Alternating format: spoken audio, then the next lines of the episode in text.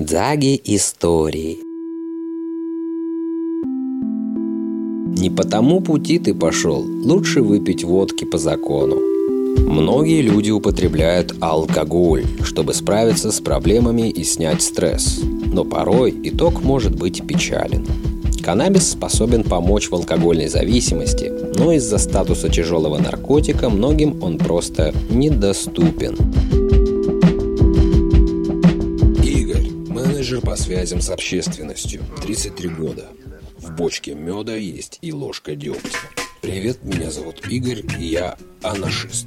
Курю траву больше половины своей жизни. Когда-то в беззаботном детстве это, конечно, были просто кайфуши.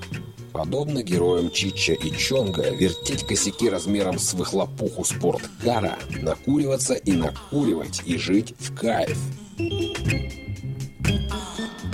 Ничто, собственно, и не мешает продолжать этим заниматься и сейчас. Но есть нюансы. Все мы не вечные. Не вечно молодые беззаботные юноши и девушки. У нас появляется семья, работа, болезни, болячки и, возможно, ряд других факторов, которые полнят наш внутренний мир. С возрастом я начал замечать, как меня порой легко вывести из себя. Человеческая тупость бесконечна. Особенно хорошо это наблюдается при непосредственной работе с людьми. Бомбит порой очень сильно, но хорошо, что есть старый друг, лучше новых двух, который приходит на помощь и забирает тебя в мир внутреннего душевного пофигизма и спокойствия, при этом не нарушая процессы работы или мышления. Кайфуши, конечно, никуда не делись, но знание инструмента позволяет пользоваться им без лишних истерик. Прекрасный друг на природе, рыбалке, пеших и велопрогулках, при прослушивании музыки, посиделках с друзьями, плюс помощник от стрессов и напряжения в мышцах. Я выбираю безопасный кайф. Но в бочке меда есть и ложка дегтя, а точнее две ложки. Ленность и чревоугодие. Ими советую не злоупотреблять, иначе можно скукожиться и не раскукожиться. Всем хороших, правильных и веселых покуров. Анна, в декрете, 22 года. После покура у меня была возможность абстрагироваться от стрессов, заглянуть вглубь себя. Читая истории вашей, тоже решилась написать. Не знаю, подходит ли она под рубрику «Легалайз», но моя история – это большая победа, кардинально изменившая мою жизнь. Меня зовут Анна, и я мама двоих маленьких деток. Когда родилась дочь, со мной приключилась родовая депрессия. Муж был не подарок, тоже периодически трепал нервы. И я в свои 20 лет увидела первые седые волоски. Я и до этого была знакома с ганжей, но во время беременности я не курила. Муж был очень против марихуаны. Он говорил, что это страшный наркотик, а сам напивался до зеленых соплей и шел на ближайший перекресток срывать своих демонов на прохожих. Это, в купе с другими факторами, привело меня к настоящей глубокой депрессии. Слезы на ровном месте, полная апатия, потеря энергии, сон по 12 часов, сбит режим. Поднималась я с чувством, будто на расстрел стою. В итоге я, как истинное дитя Джа, через некоторое время забила на угрозу моего благоверного и покуривала понемногу, пока он был на работе.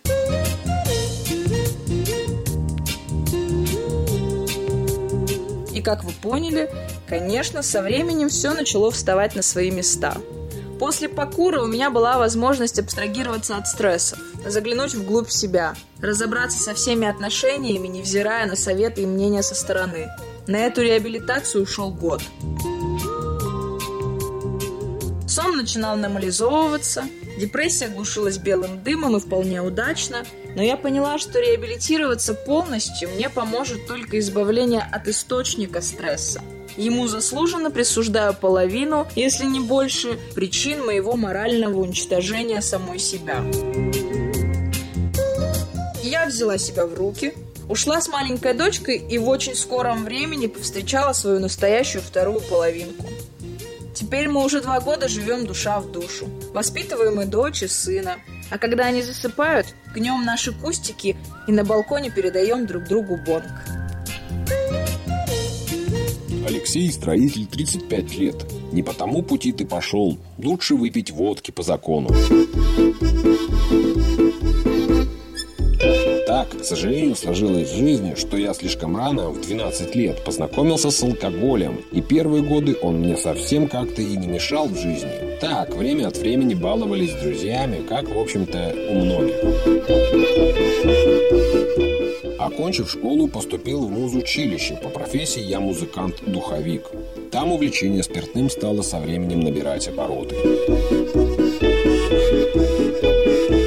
будучи студентом, мог загулять на пару дней, и уже тогда мне что-то подсказывало внутри, что дрянь это серьезная и бросать ее тяжело, но мысли прочь, и жизнь текла дальше.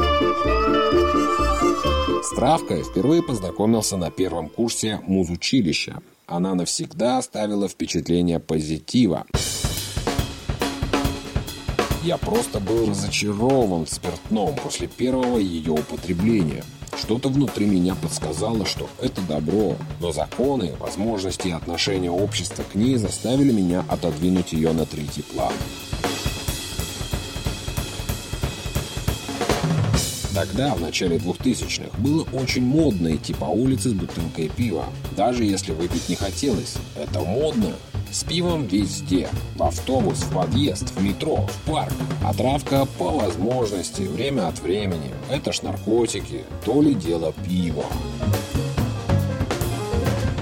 Зависимость незаметно набрала очень серьезные обороты.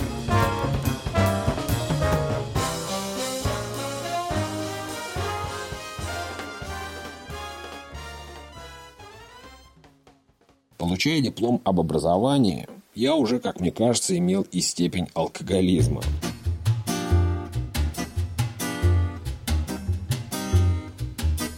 Тем не менее, отслужил в армии, женился, алкоголь не отпускал. Молодая жена просто отказалась терпеть мои пьянки.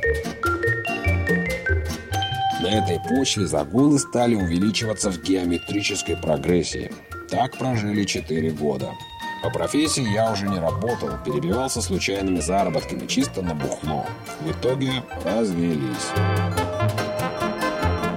Я стал свободен, как мне показалось. Пить начал по схеме лежа на кровати, до магазина и опять лежа на кровати. И так до капельницы. Откапывают неделю и опять. Нет, я не был убежденным алкоголиком. Голос мне всегда говорил, что это зло. К травке я всегда с улыбкой был. В завязки уходил, пытался бросить. Безуспешно. Я только тогда понял, насколько серьезная зависимость. Бросить совсем просто нереально. На время да, но потом новый оборот, который еще серьезнее. Врачи уже предупреждать стали, мол, завязывай, пока не двинул. Но я вроде не дурак. Желание-то бросить было всегда. Даже закодировался раз. Но нет, время проходит, месяц, два, ну полгода, и все заново.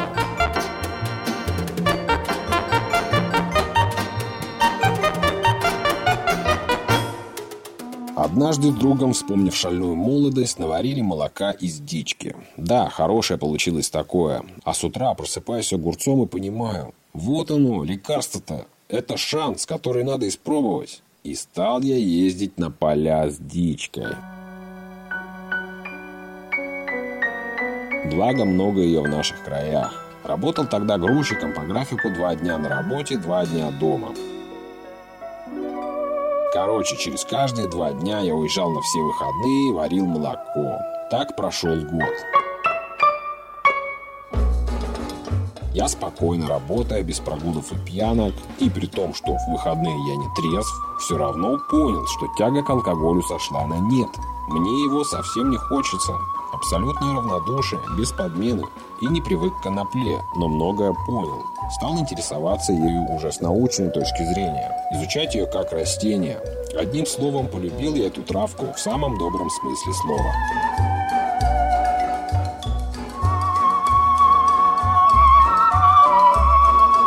Так и к Грову я пришел. Постепенно, методом проб и ошибок. Но, правда, к Грову именно меня толкнуло государство. Однажды мне не повезло, и меня поймали с дичкой. На тот момент я уже женился второй раз, был ребенок. Как итог, я получил учет в наркологии и везде, где только можно. Папа наркоман, это страшно звучит. И три года условно. На процессе судья, послушав меня, сказал, что не потому, мол, я пути пошел. Наверное, лучше выпить водки по закону, а ты за наркоту взялся.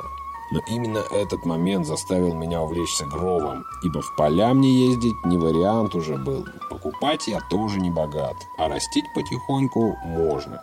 Так я познакомился с Заги, и теперь мой бокс – это самое лучшее хобби в моей жизни, которое меня еще и одаривает урожаем время от времени.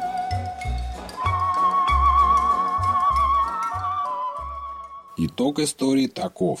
Шесть лет без алкоголя. Приобрел новую профессию в строительстве. Работу, имею семью, двое детей, а еще хобби и много знаний в этой теме. Мне 35 лет. Чувствую себя на 20 лет моложе, чем 6-7 лет назад. Даже если вы не согласны с тем, что в России необходимо легализовать рекреационный каннабис, вы наверняка согласитесь с тем, что нужно легализовать медицинскую марихуану. Читал контент Дзаги. Слушайте Дзаги подкасты на основных подкаст-платформах.